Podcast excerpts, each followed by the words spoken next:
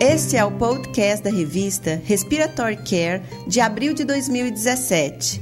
Bem-vindos! Com Dean Hess, iniciaremos com o artigo de escolha do editor, de Double Sky e colaboradores que avaliaram se há diferença na taxa de pneumonia associada ao ventilador e os desfechos dos pacientes que usaram nebulizador de rede vibratória e o inalador dosimetrado. Os autores não encontraram associação entre o uso desses equipamentos e a pneumonia associada ao ventilador mecânico, dias de ventilação mecânica e mortalidade intra-hospitalar. Como Gilmore indica em seu editorial, Embora o inalador dosimetrado tenha uma aplicação de longa duração para pacientes submetidos à ventilação mecânica, o nebulizador de rede vibratória pode oferecer uma alternativa viável e segura para os pacientes sobre ventilação mecânica, sem, no entanto, ter as desvantagens de nebulizadores convencionais a jato. Krakow e colaboradores avaliaram o protocolo de retitulação em indivíduos com falha na adesão à CPAP. Os problemas relacionados com a tecnologia e eventos respiratórios residuais foram associados com a falha na adesão à CPAP.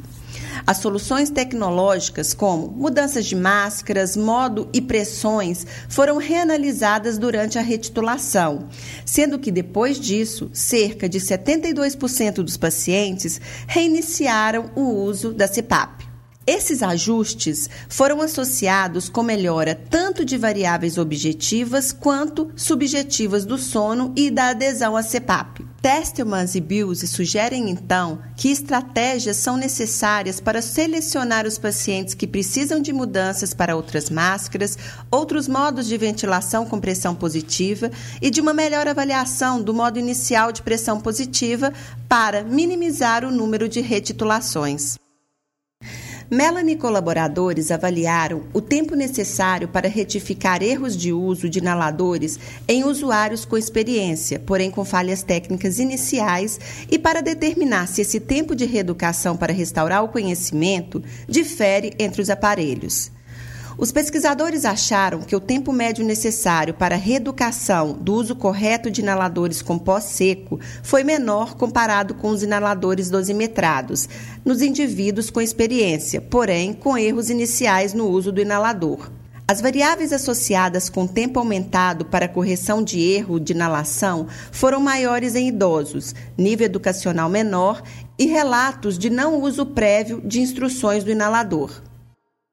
Bus e colaboradores descreveram as características de admissão e tempo de instalação de eventos de instabilidade cardiorrespiratória em indivíduos em uma unidade monitorada.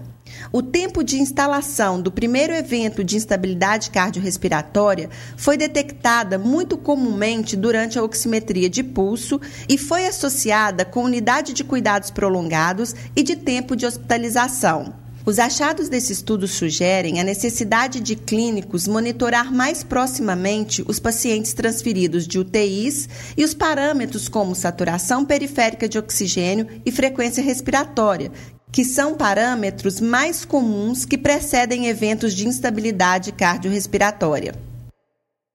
O instrumento de avaliação do movimento respiratório é um método de quantificação do movimento respiratório que utiliza sensores de fibra. Liu e colaboradores avaliaram a factibilidade clínica, a confiabilidade e a validade desse método. Correlações significativas foram observadas entre as amplitudes respiratórias medidas com o instrumento e a quantidade de ar medida durante a prova de função pulmonar com o uso do espirômetro. Os autores concluíram que o instrumento de avaliação do movimento respiratório usando sensores de fibra é factível de uso na prática clínica. Os efeitos agudos fisiológicos sobre o pico de fluxo da tosse e volumes da caixa torácica de indivíduos saudáveis foram avaliados por Sarmento e colaboradores. Aumentos significativos no pico de fluxo de tosse e na capacidade inspiratória foram achados imediatamente após air staking. Os autores concluíram que em indivíduos saudáveis, o pico de fluxo de tosse e os volumes de caixa torácica podem ser aumentados imediatamente após a aplicação da manobra de air staking.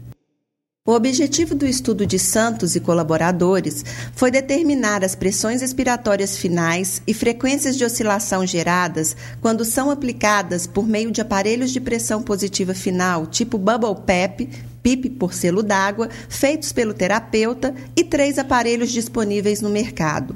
Todos os aparelhos investigados produziram frequências de oscilação similares. Em um dos aparelhos feitos pelo terapeuta, a pressão foi mantida mais estável através de todas as faixas de fluxos testadas.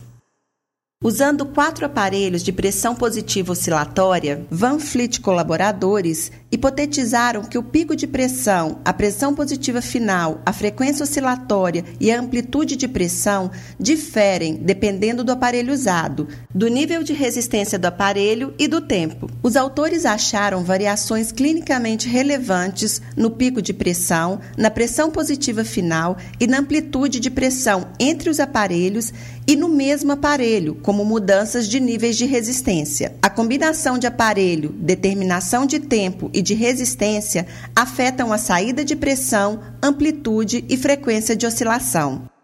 Cole e colaboradores avaliaram se a nutrição enteral foi um fator de risco para complicações de vias aéreas em pacientes sob ventilação mecânica não invasiva por insuficiência respiratória aguda. A taxa de complicações de vias aéreas foi significativamente maior e a duração mais prolongada em pacientes que receberam nutrição enteral do que os que não receberam. No entanto, análise multivariada mostrou que a nutrição enteral não foi associada com mortalidade intra-hospitalar. Burgon e colaboradores descreveram a relação entre as mensurações de Bohr e Ingoff de espaço morto em crianças ventiladas mecanicamente com SARA. As mensurações de espaço morto usando as duas abordagens não foram diferentes quando a relação PaO2-FO2 foi maior do que 300, exceto no caso de asmáticos. Em pacientes com a relação PaO2-FO2 baixa, o método de medida de espaço morto deve ser relatado porque os resultados não podem ser facilmente comparados com os métodos diferentes de cálculo. Smallwood e colaboradores avaliaram a acurácia e a concordância de dois aparelhos encontrados normalmente no mercado usando o modelo pediátrico in vitro de troca gasosa. Um dos aparelhos demonstrou um viés, sendo que os limites de concordância não foram clinicamente aceitáveis. Outro aparelho demonstrou viés aceitável e limites de concordância para o consumo de oxigênio e produção de dióxido de carbono na faixa de 40 a 100 ml por minuto. Smallwood e colaboradores avaliaram a acurácia e a concordância de dois aparelhos encontrados normalmente no mercado para medir o consumo de O2 e a produção de CO2 usando o modelo Invictro pediátrico de troca gasosa. Um dos aparelhos demonstrou um viés, sendo que os limites de concordância não foram clinicamente aceitáveis. Outro aparelho demonstrou viés aceitável e limites de concordância para o consumo de oxigênio e produção de dióxido de carbono na faixa de 40 a 100 ml por minuto. A factibilidade de ventilação de média frequência entre crianças com síndrome do desconforto respiratório foi avaliado por BAT e colaboradores. Baseado nesse pequeno estudo piloto, a ventilação de média frequência entre crianças pré-termo com síndrome da insuficiência respiratória parece ser factível. No entanto, ensaios clínicos maiores e de maior duração são necessários para a validação desses achados. Han e colaboradores avaliaram o tratamento de hipertensão pulmonar usando uma terapia combinada inicial de bosentan e iloprost. Essa terapia combinada inicial no tratamento de pacientes com hipertensão pulmonar com classe funcional 3 ou 4 significativamente melhoram a distância caminhada no teste de 6 minutos e a qualidade de vida comparada com a monoterapia. Este mês, nós publicamos um artigo especial de Mores e colaboradores relacionado com comprometimento respiratório como um novo paradigma de cuidados de pacientes vulneráveis hospitalizados. Para receber o conteúdo deste podcast e de podcasts anteriores da revista, por favor visite nosso website em www.rcjournal.com. Você também poderá se inscrever no nosso website para receber os podcasts de futuros volumes da Respiratory Care.